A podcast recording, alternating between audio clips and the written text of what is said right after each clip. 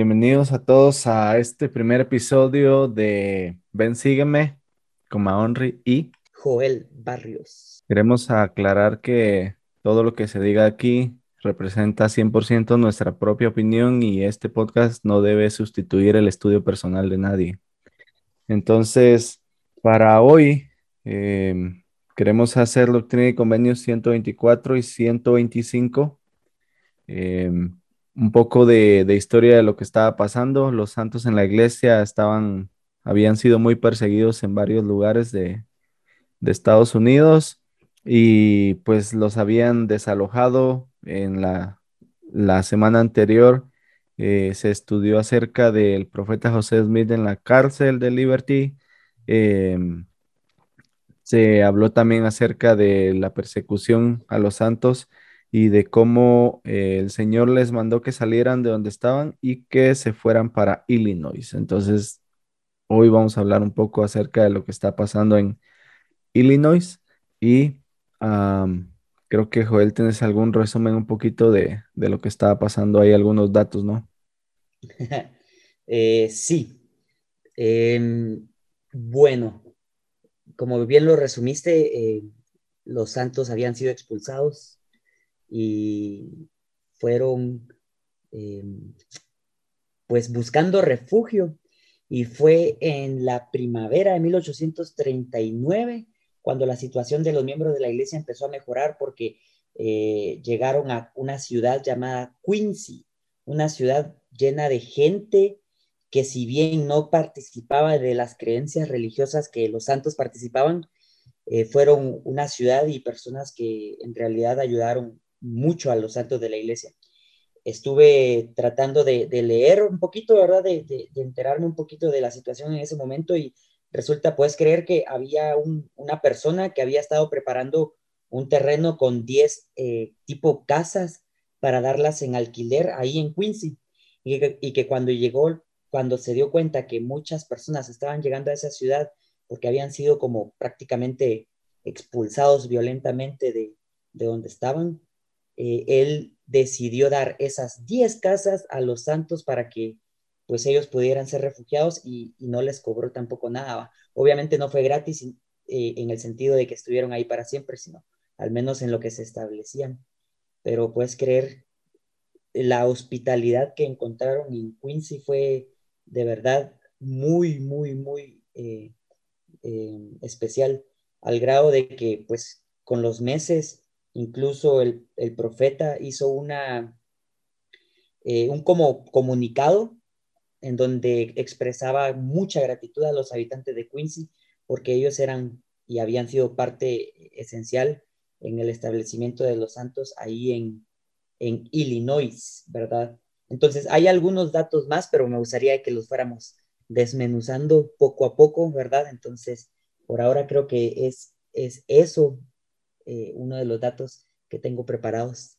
Entonces, me, llama la me llama la atención lo que estás diciendo porque, o sea, hay que resaltar para empezar que eh, las personas en Quincy, pues no, el, no eran miembros de la iglesia, pues me imagino que había más de alguno, pero no, no eran todos. Y, esta persona que había eh, construido esas casas y, y, se las dio en lo que se establecían, es un ejemplo perfecto del amor puro de Cristo, de la caridad y la compasión que una persona, independientemente de, su religión, puede sentir. Entonces, eh, obviamente esas personas estaban también hasta cierto punto preparándose para recibir el Evangelio y el Señor había preparado sus corazones eh, para que cuando llegaran los miembros eh, fuera fácil predicarles y, esta persona que, que, tenía esas casas listas es un ejemplo grande de eso. Entonces, ah, un poquito acerca de, de Nabú, a donde llegaron los santos en, en Illinois, es que era un lugar feo, era tierra pantanosa, tenía muchos mosquitos, pero comparado a los desafíos que estaban teniendo los santos en Missouri, donde estaban siendo muy perseguidos, eh, pues a pesar de eso, de que la tierra fuera fea y todo eso, eh, sintieron paz al llegar ahí, ¿verdad? Y, sabían que les iba a tocar trabajar bastante para poder establecerse, pero estuvieron dispuestos a hacerlo también. Sí, de hecho, José Smith, entre sus registros, él describió Nauvoo eh, como un lugar muy insalubre en la que muy pocas personas podrían vivir, ¿verdad? Por lo que vos decís de que era exageradamente pantanoso, húmedo, y de hecho fue por eso que muchos de, los habitantes eh, se enfermaron de malaria. Y resulta que en esa época los santos no conocían esa enfermedad como, como malaria, pues para ellos esa era una fiebre muy fuerte y, ellos la consideraban como una fiebre, pero en realidad ellos lo que contrajeron en ese entonces fue malaria, ¿verdad? Entonces, sí, Nabú era así. Y, y ya fue, fue con mucho trabajo y mucha fe que los santos pudieron hacer que, que fuera un, un lugar bueno para, para, vivir. De hecho, me imagino vos estabas pensando en, en lo que significa Nabú en hebreo, ¿va? que viene a ser todo lo contrario a lo que en realidad era, porque Nabú en hebreo significa hermosa. Y para ese entonces, pues era un lugar realmente espantoso. no, hermoso. y, y, también fueron, fueron los santos los que le pusieron el nombre de Nabú al, al, lugar. Entonces me llama la atención que le pusieron ese nombre que significaba hermosa o, o, o una ciudad hermosa, cuando en realidad pues no era en ese momento, pero eh, era más una expresión de fe que, una descripción de lo que estaban viendo sus ojos. Me imagino que pues con los ojos naturales veían el pantano, pero con sus ojos espirituales probablemente podían ver en lo que ese lugar se podía llegar a convertir si todos ponían de su parte para, para hacerla hermosa, como su nombre lo dice. Cabal. Ahora, otra cosa que, estuve leyendo e investigando es que eh, si, nos ponemos a pensar en por qué los santos y el profeta José Smith decidieron establecerse en Nabú, eh, una de las razones eh, era que, siendo muy sinceros, ellos venían de un estado realmente pobre y habían gastado mucho dinero en, en, Missouri y muchos se habían endeudado por establecer Sion en Missouri. Entonces, ellos económicamente no estaban en condiciones tampoco de, ir a otra ciudad o comprar tierras en otro lugar porque las tierras eran caras. Entonces encontraron lo mejor que podían en Illinois en base también a sus recursos. Y otro punto también es recordar que el profeta José, Smith era alguien bastante visionario. ¿Y a qué me refiero con eso? A lo que vos decías. Eh, ellos con los ojos naturales miraban un pantano, pero el profeta sabía y los miembros sabían de que si se trabajaba bien esa tierra podría ser un lugar en el que se pudiera trabajar bien, porque si, si, te das cuenta, estaban a la orillas del río Mississippi, un río grande en el que, según los registros de la iglesia, el profeta José Smith creía de que si establecían bien eh, la ciudad en Nauvoo, eh, ese río podría ser fuente de ingresos y una ciudad dinámica gracias a los botes o barcos que, se transportaban por ese, por ese lugar. Entonces tenían mucha fe, eran muy visionarios y esa es una característica bastante grande de los santos de la iglesia. Tener fe en, los momentos más difíciles es, algo que caracteriza a los santos de la iglesia en, todas las partes del mundo actualmente. ¿va? Y, la visión de los profetas que decías, entonces, es igual en la actualidad. Cuando el presidente Hinckley dijo que iban a haber 100 templos en el mundo en su, en su tiempo en que era el presidente, se miraba como una meta muy, muy lejana, pero la logró y ahora actualmente tenemos más de, más del, más de 200, 200 y pico y algo, eh, gracias a la visión que también los profetas tienen y, a la sabiduría que también reciben por medio del Espíritu, ¿verdad? Cabal. Entonces, los santos llegaron en el verano de 1839 a, Illinois, ¿verdad? Compraron tierras, eh, trataron de establecerse. Para abril del 1840, o sea, más o menos un año en el que los santos ya habían trabajado la tierra, ya habían drenado el agua y la humedad y se habían dado cuenta que esas tierras por la misma humedad estaban como abundantemente llenas de arcilla. Empezaron a comercializar con ladrillos estos que se construyen con arcilla, ladrillos rojos hermosos, dice, dicen los registros de la iglesia. Entonces, en abril de 1840, imagínate, en esos tiempos, los santos ya tenían o escuchaban los rumores de la construcción de un templo. Y eso no se anunció hasta la conferencia de octubre de 1840. Ahí se anunció que, habían planes de construir un templo y en enero de 1841 se da la confirmación final en la revelación ciento, de la sección 100, en la revelación que recibió el profeta José Smith, que hoy conocemos como la sección 124, en donde el Señor oficialmente dice, bueno, necesitamos un templo y pues a lo largo de este podcast vamos a, a ver un poquito de, de cómo se fue dando esta situación bastante interesante.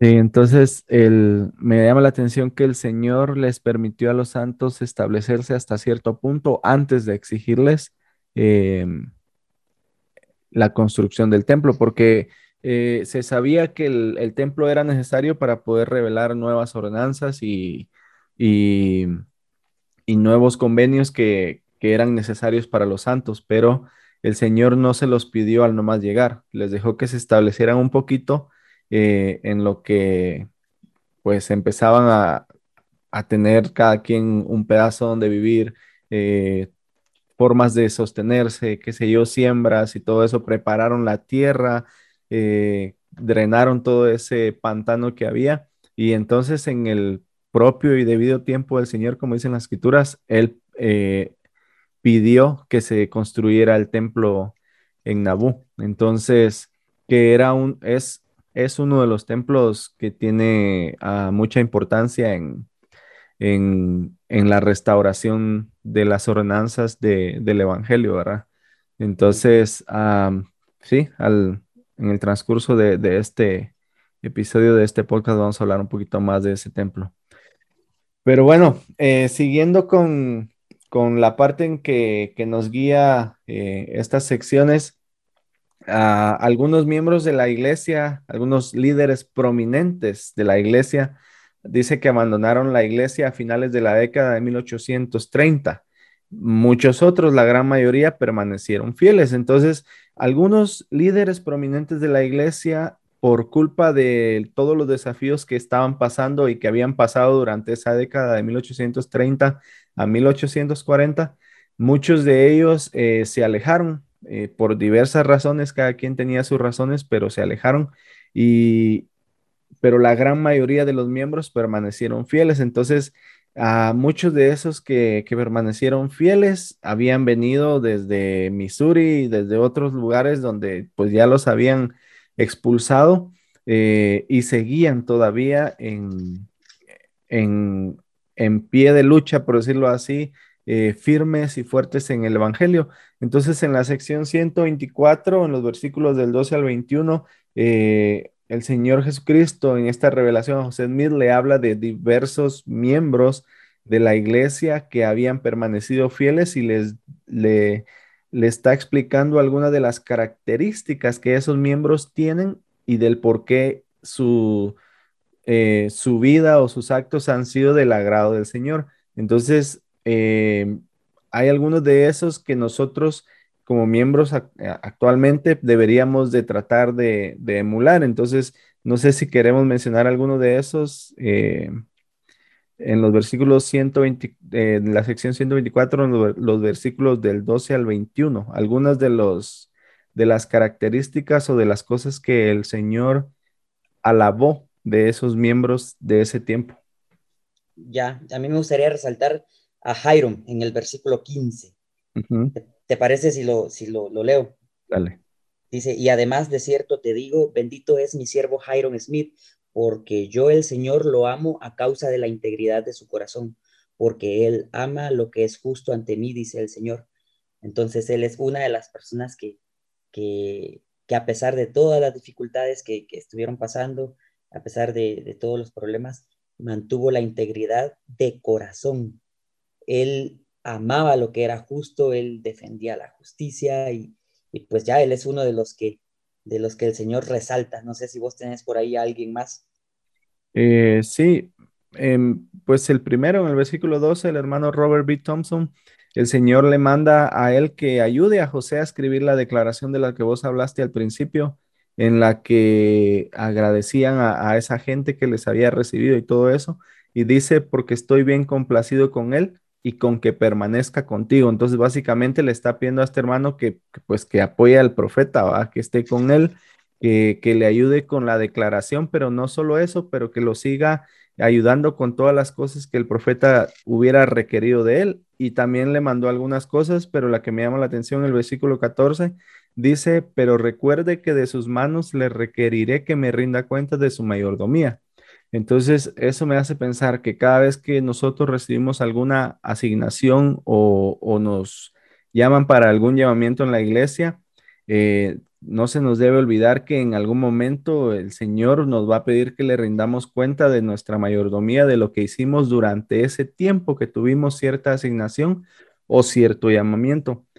Entonces, es, no, no necesariamente tiene que ser un llamamiento, entre comillas, grande o algo así. Cualquier asignación que se nos dé por medio de un siervo del Señor va a necesitar que, se, que nosotros rindamos cuenta de ella. Por ejemplo, eh, aunque sea, si me, llama alguien, mi presidente Carlos Deleres, y me dice, hermano, tenemos que ir a, aspirar la alfombra de la capilla, por ejemplo, o tenemos que ir a limpiar las puertas, los vidrios, las ventanas, o simplemente a veces los domingos se nos piden algunos que nos paremos en la puerta a darle la bienvenida a la gente. Cualquier asignación, por más chiquita que sea, bueno, aparentemente chiquita, eh, de todas esas asignaciones, algún día vamos a tener que rendir cuentas de qué hicimos en ese tiempo en que nos habían asignado para esa determinada tarea. Fíjate que me llama la atención porque yo tengo a muchos amigos miembros de la iglesia que siento que hasta cierto punto se molestan cuando el obispo les pregunta, por ejemplo, si son presidentes de Quorum de Elders y el obispo les pregunta por algún futuro elder o algo así, eh, siento como que se molestan o les incomoda que el obispo esté ahí como preguntándoles y pidiéndoles. Pero, hermanos y amigos, el, rendir cuentas de, lo que hacemos es un principio que ha estado desde el inicio del mundo.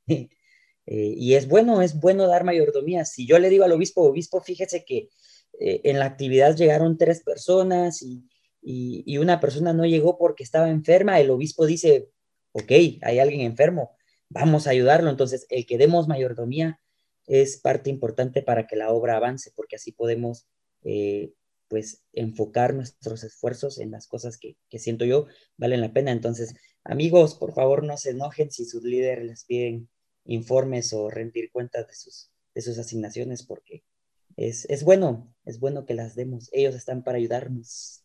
Va.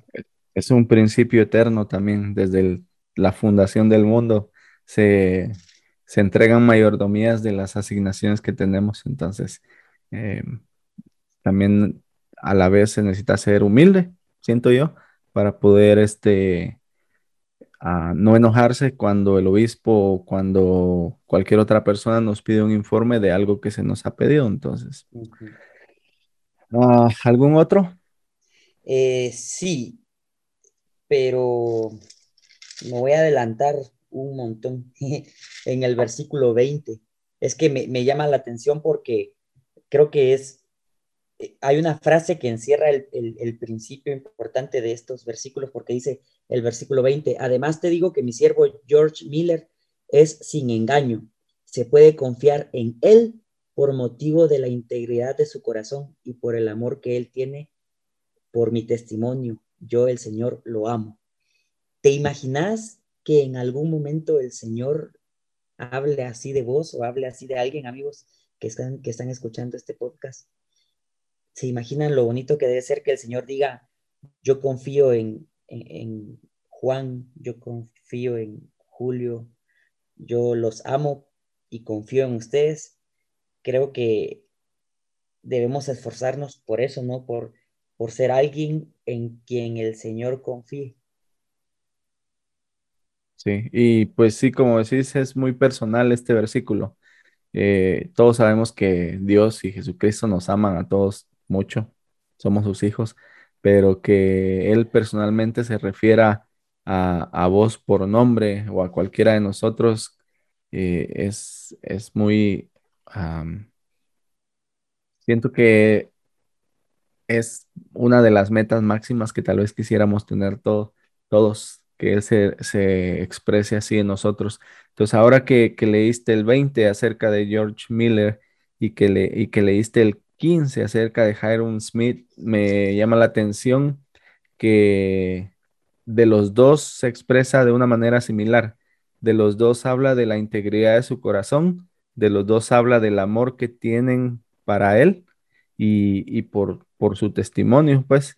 Entonces, la integridad de corazón siento que es una cosa grande también ante la vista del Señor porque eh, eso le muestra que cuando nosotros, por ejemplo, obedecemos los mandamientos y lo hacemos de corazón, eh, sin que nadie nos esté obligando, como dice Doctrina y Convenio, sin que nadie nos esté eh, compiliendo, no sé si así se dice, pero dice que el que el que es siervo el siervo que es compelido en todo es un siervo perezoso y no sabio y por tanto no recibe galardón alguno, ¿verdad?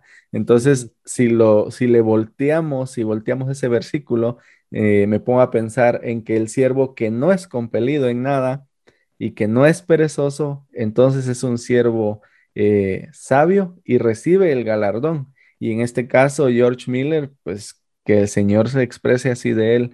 Eh, Creo que es uno de esos galardones que podríamos lograr si, si somos de ese tipo de personas que somos íntegros de corazón y personas que somos sin engaño y que, que el Señor pueda confiar en nosotros, pues. Cabal. Y estaba pensando en los que en algún momento hemos fallado o por alguna razón creemos o sentimos que el Señor ya no confía en nosotros. Eh, no sé, pienso en, cómo incluso el profeta José Smith en algún momento falló y, después de un arrepentimiento sincero, él pudo obtener el perdón y la confianza de Dios de nuevo. Entonces, en el camino de nuestra vida vamos a, fallar en muchas situaciones. Entonces, quisiera invitar a todos los que por alguna razón sienten que el Señor no confía en ustedes, eh, quisiera invitarles a que recapaciten porque es muy posible que el Señor vuelva a confiar en ustedes. No, no se imaginan las ganas que tiene Dios en confiar en ustedes. ¿Sí? Entonces, siempre vamos a estar, eh, siempre vamos a estar, ¿cómo sería? Siempre vamos a estar disponibles para que por la expiación de Cristo el Señor confíe nuevamente en nosotros y que nuestros errores pasados no nos priven de las bendiciones que, podemos seguir recibiendo, ¿va? Entonces, eh, eso, eso quería decir. Y, la confianza aprendí hace algunos años que es una, em, es un atributo en doble vía. Si yo quiero que el Señor confíe en mí, yo tengo que confiar en Él también cuando yo dejo de confiar en Él, eh, muy probablemente voy a hacer algo con lo que Él después va a perder la confianza en mí. Entonces, como vos decías, eh, si yo siento que, que el Señor ha perdido la confianza en mí, una buena forma de empezar a recuperarla es confiando en Él y confiando en sus promesas. Una de esas es que si yo he cometido algún error y que, que si me arrepiento de corazón y hago cumplo con todo el proceso de arrepentimiento que Él me mande, eh, bien sea por medio de sus líderes o, no, dependiendo de la gravedad del pecado. Entonces, ahí haciendo eso, le estoy demostrando que confío en Él y, de esa manera Él va a empezar nuevamente a confiar en mí. Es una cosa en, doble vía. No puedo confiar en, una persona que no confía en mí. Entonces, necesito confiar en el Señor para que Él confíe en mí también.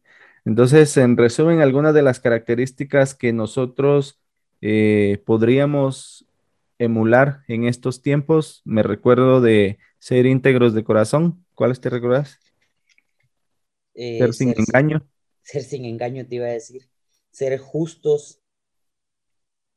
Ser justos, amar el testimonio del Señor, o sea, eh,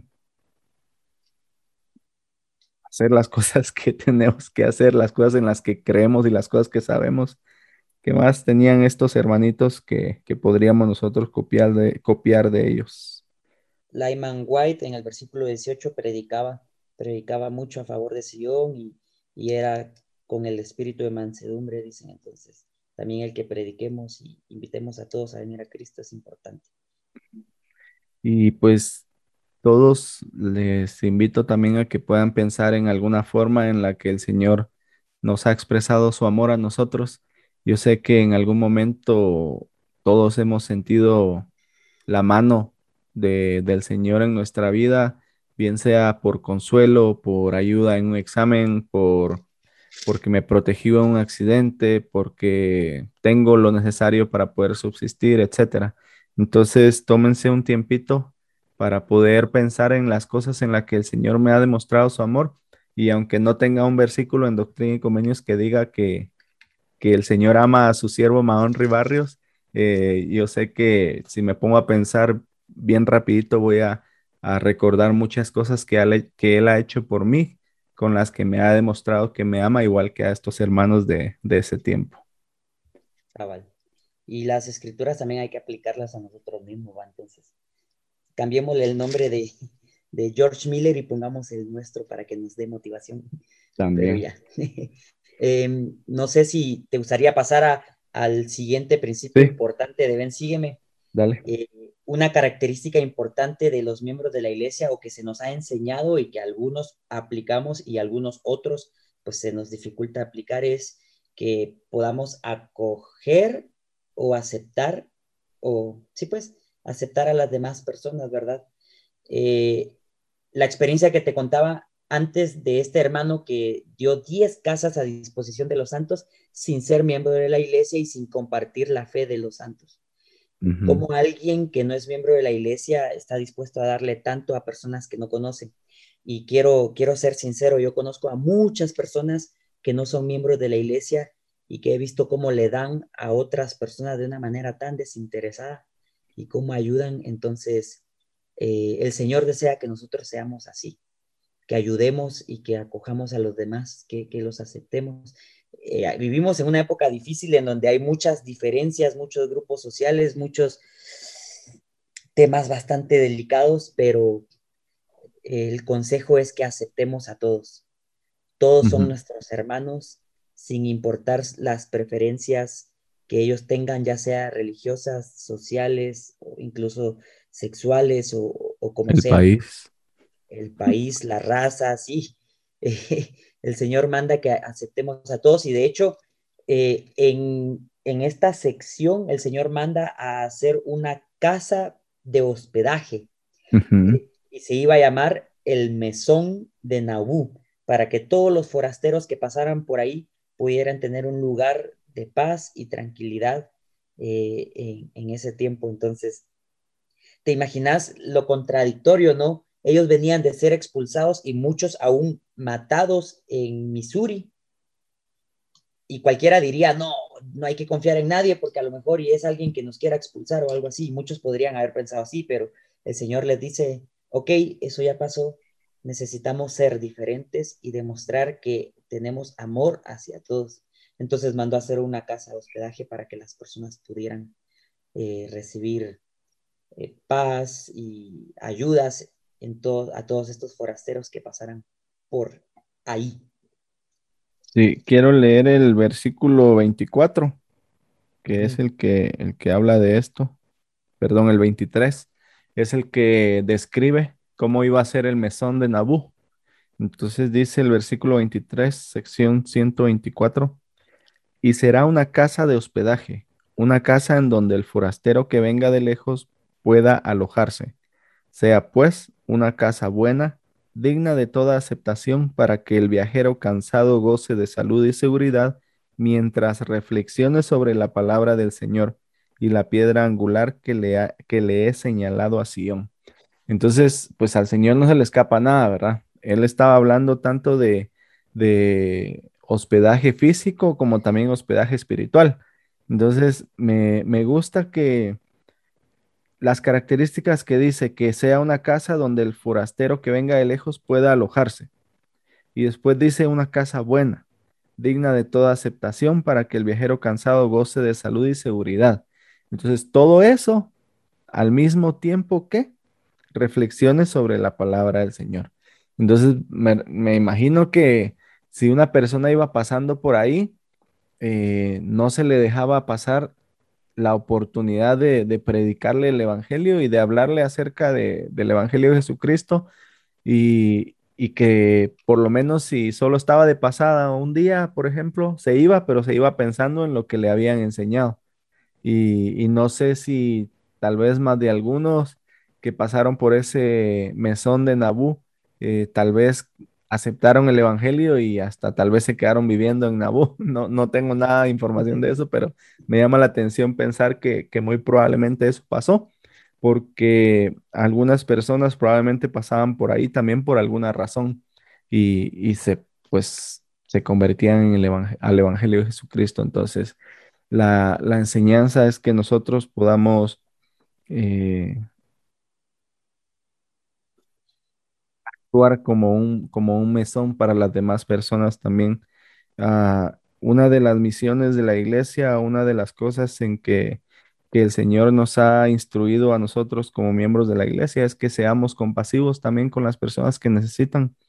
Eh, no estoy diciendo que le demos posada a todo mundo en nuestra casa, ¿verdad? Porque tampoco se puede, pero sí que cualquier cosa que yo tenga que pueda servirle a alguien más, que, que lo haga y que se lo dé, qué sé yo, un plato de comida, eh, algo que, que, que le va a servir a, a determinada persona en, determi- en determinado momento de su vida y no que sea yo de las personas que ah, no ayudo y me enojo cuando otro está ayudando, porque también habemos muchos así, que cuando yo veo que, que una persona está necesitada y otro le está ayudando, ahí voy y reclamo que por qué le estás ayudando, por qué le estás dando esto, por qué le está dando el otro.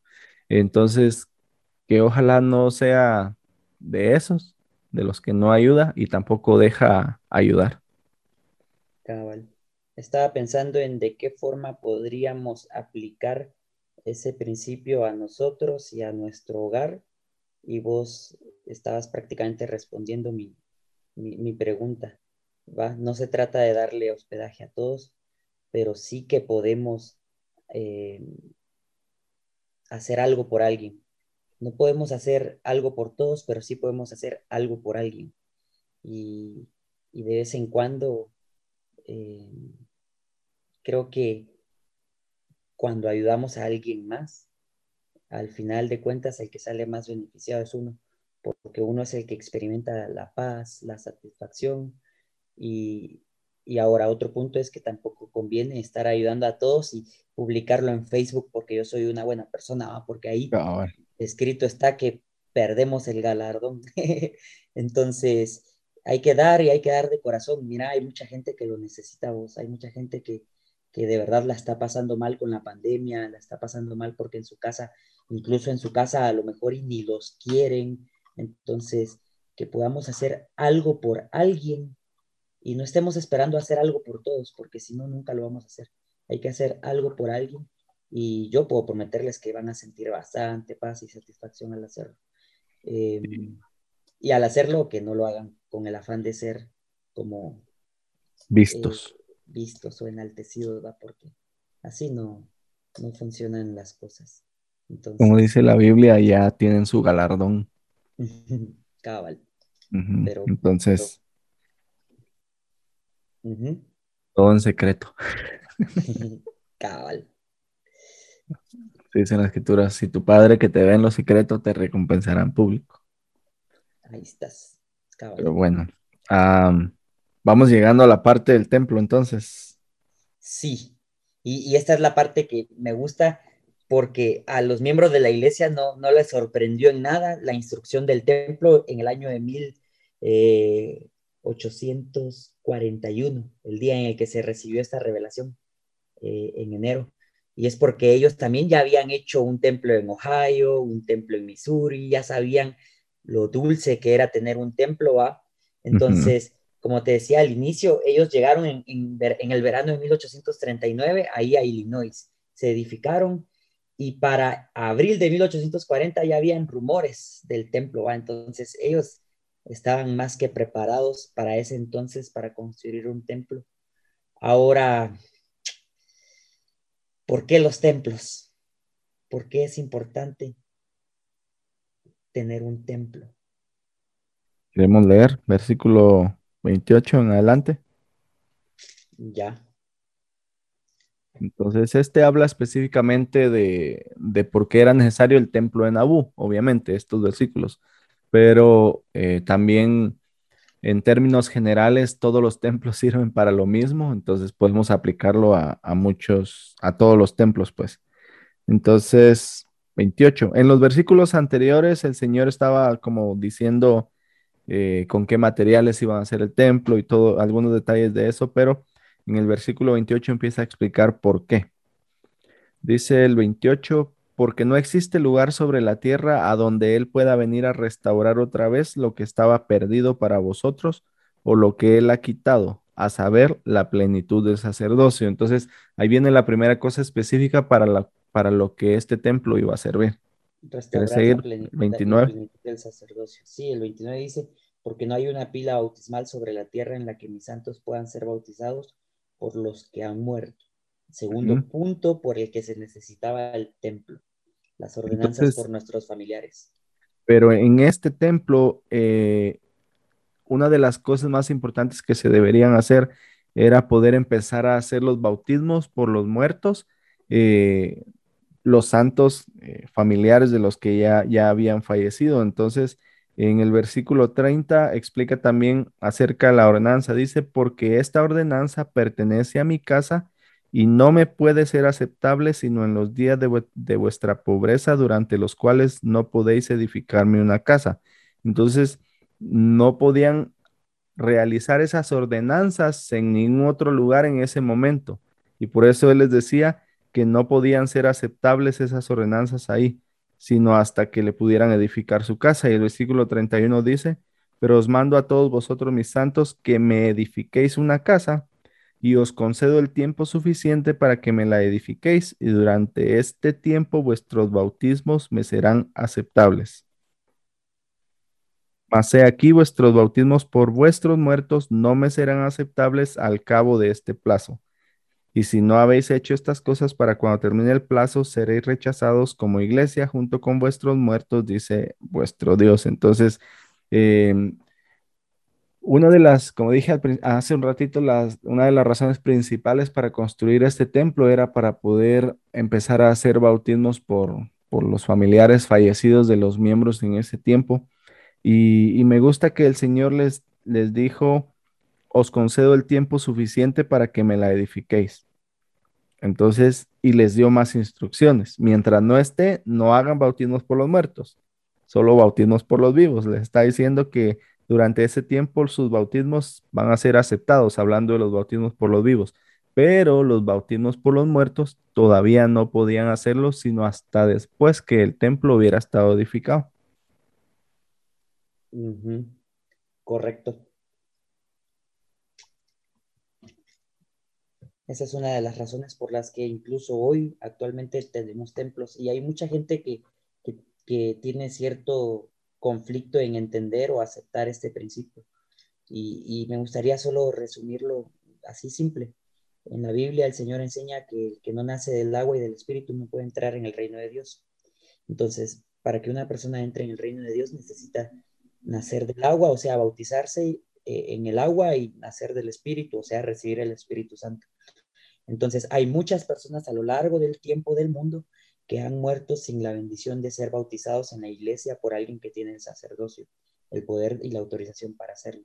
Y son estas personas por las que nosotros vamos a los templos a hacer eh, el bautismo a favor de ellos, ¿verdad? Para que así toda alma que haya nacido en la tierra eh, tenga la oportunidad y bendición de, nacer del agua y nacer del Espíritu y así pueda en algún momento, cuando sea el juicio, comparecer ante Dios con sus vestidos blancos, porque las ordenanzas se efectuaron, las ordenanzas que le permiten volver a Dios se efectuaron.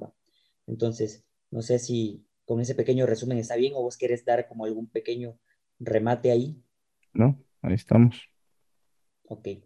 Entonces, em, bueno, el Señor siguió enfatizando en, esto de los bautismos. En el versículo 34 también habla de, que en el templo se confieren las llaves del santo sacerdocio a fin de que pues los santos reciban honra y gloria.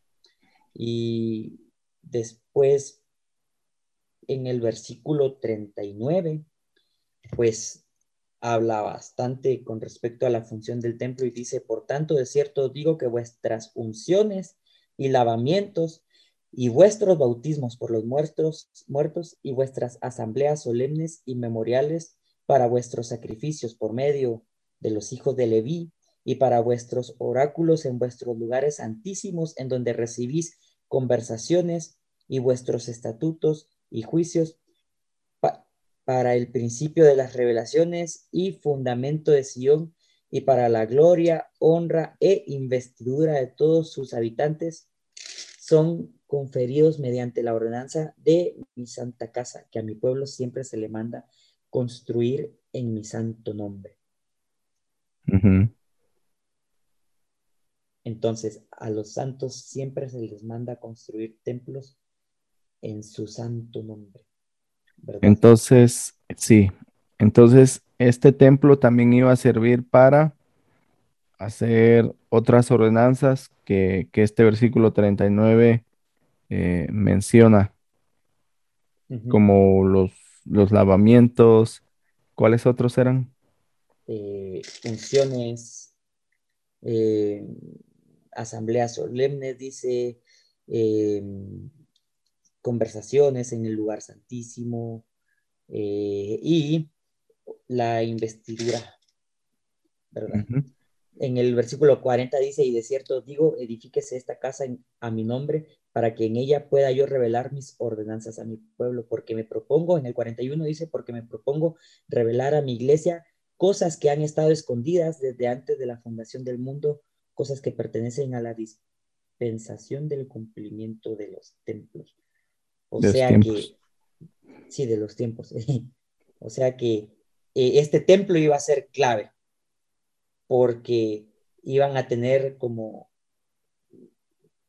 más ordenanzas eh, disponibles para realizarse ahí y por ende las bendiciones que vienen al hacer dichas ordenanzas.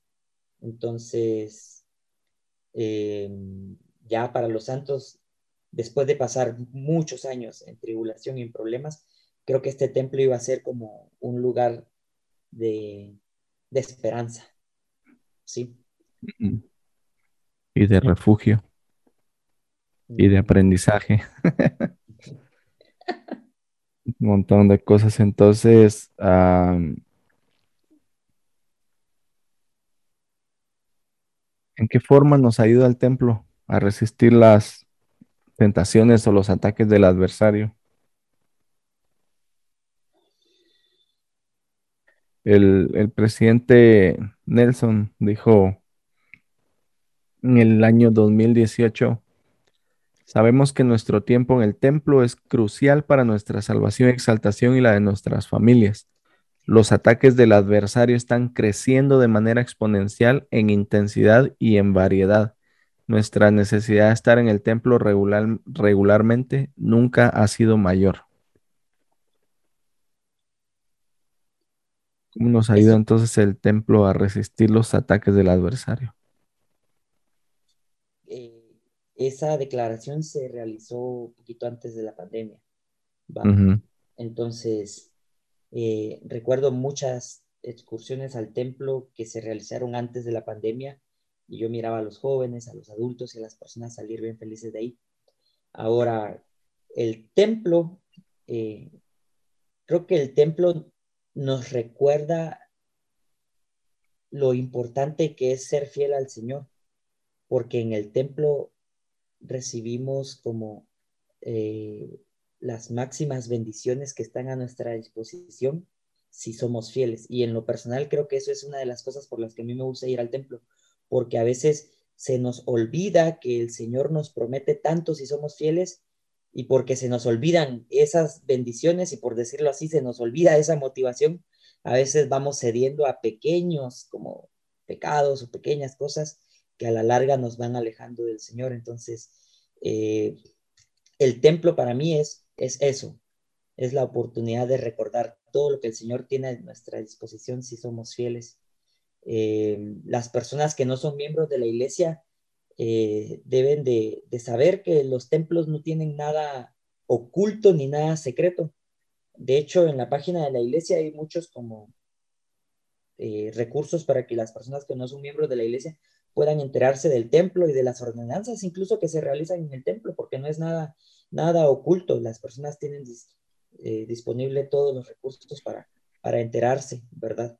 Entonces, eh, invitamos a los que no son miembros de la iglesia a, a, preguntarle a los miembros de la iglesia qué se hace en los templos.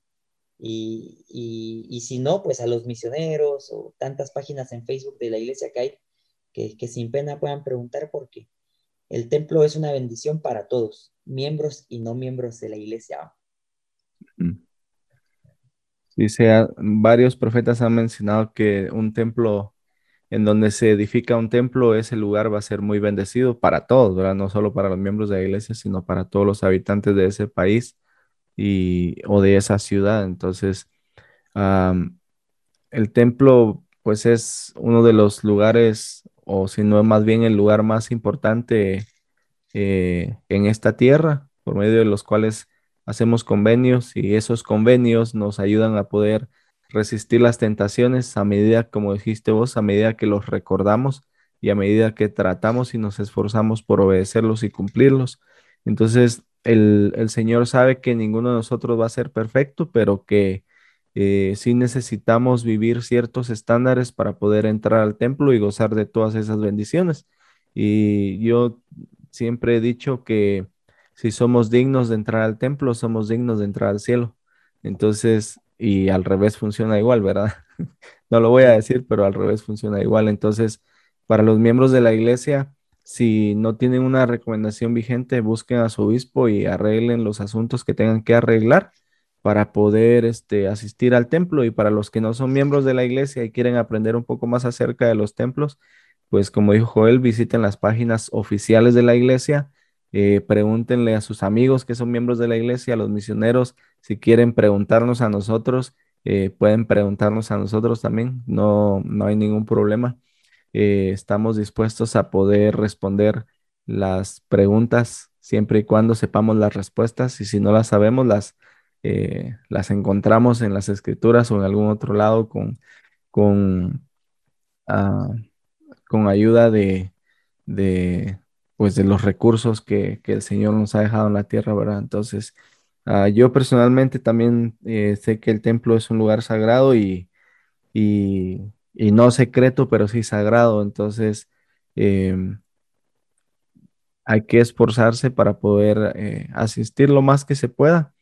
Y, como decías vos, la pandemia vino a cambiar un montón eh, las cosas y las formas en que, en que se hacen eh, algunos procedimientos, pero a medida que nos esforcemos por, por asistir lo más que se pueda, y como decía el presidente Nelson en la última conferencia, que si no podemos asistir, por lo menos que nos esforcemos por recordar los convenios que se hacen ahí, eso nos va a servir de una fuente de, de fortaleza espiritual para los momentos, no solo de tentaciones, pero también momentos de debilidad y momentos en que a veces nos sentimos solos o que, eh, que pensamos que el Señor se ha olvidado de nosotros, cuando en realidad somos nosotros que nos estamos olvidando de Él, ¿verdad? No sé si querés decir algo antes de terminar. Eh, sí, eh, en otoño de 1845, o sea, algunos años después, los santos de los últimos días empezaron a padecer otra vez acoso y presión para marcharse de Illinois, pero los santos estaban tan decididos a terminar el templo para los miembros, para que los miembros dignos pudieran recibir las ordenanzas del templo antes de partir hacia el oeste. Entonces ellos se apresuraron para terminar el templo y dedicaron el ático en diciembre de 1845 para administrar la investidura y los sellamientos de matrimonios. A principios de febrero de 1846, más de 6.000 santos de los últimos días habían ido al templo y recibido la investidura prometida.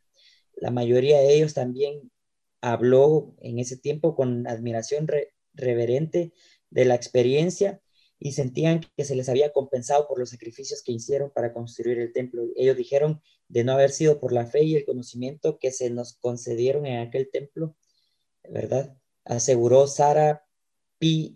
Rich en el al trayecto por las planicies se habría pareci parecido a dar un salto en la oscuridad.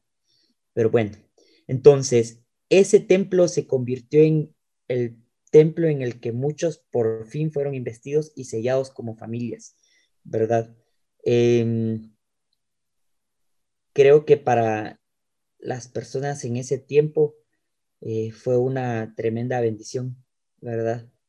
Y, bueno, esas bendiciones están todavía disponibles para nosotros y me agrada saber que a lo largo, a lo que en todo el mundo los templos se están abriendo nuevamente para que puedan eh, ir los miembros de la iglesia a recibir de estas bendiciones. Y se siguen anunciando muchos templos más. Entonces, creo que con respecto al templo y al templo de Nabú en ese tiempo, esto es de lo poquito mm, disponible para resaltar, ¿verdad? Que sí, en efecto, ese templo sirvió para que muchos miembros, miles de miembros, fueran investidos y pudieran sellarse en el templo como familias, ¿verdad? La historia enseña que después tuvieron que abandonarlo, pero lo abandonaron ya con esa fortaleza y la bendición de, de que muchos de ellos iban a poder estar como familias eternas aún después de la muerte, ¿verdad? Sí, ojalá que podamos sentirnos de la misma manera que estos hermanos en ese tiempo, que nos esforcemos y que seamos agradecidos de que eh, independientemente del país en que vivamos, cada vez los templos se están acercando más a, nosotros. Em, el Señor está tratando de poner templos cerca de todos los miembros para que puedan asistir lo más regularmente posible. Entonces, aquí tenemos como 20 templos en, Salt Lake, en Utah. Entonces, eh, está muy cerca y muchas veces pasamos a la par de ellos y, y no, no somos lo suficientemente agradecidos por tenerlos aquí. Entonces, como dije otra vez, independientemente del país donde vivan, em, seamos agradecidos por los templos, visitémoslos lo más frecuentemente posible y que podamos sentirnos agradecidos como los miembros, los primeros miembros en la iglesia se sentían cuando por fin lograban eh, tener un templo y, realizar esas ordenanzas. Entonces, eso es todo por hoy. Les dejamos con, con, nuestro testimonio de que yo sé que estas cosas son verdaderas y, y que nos esforcemos por copiar algunas cualidades de los miembros de ese tiempo. Eh, a medida que lo hagamos, el Señor, como decía uno de los versículos que creo que no los leímos, no lo leímos, el Señor nos va a bendecir con bendiciones eh, eh, hasta que sobreabunden, algo así es el versículo. Entonces, yo dejo eso en el nombre de Jesucristo. Amén. Amén. ¿Y vos? Pues sí, también no queda más que, dar testimonio de lo que las escrituras enseñan. Eh, invitar a las personas a que estudien, eh, ven, sígueme, que por ustedes mismos puedan recibir guía de, de las escrituras para saber qué cosas pueden hacer para que ustedes y sus hogares puedan ser un mesón para las personas necesitadas. Que en cuanto podamos vayamos al templo y, y que podamos esforzarnos por, por tener la confianza del Señor. Y si en algún momento la hemos perdido, invitarles a que demos un paso hacia el Señor nuevamente porque la, la confianza se puede recuperar, ¿verdad?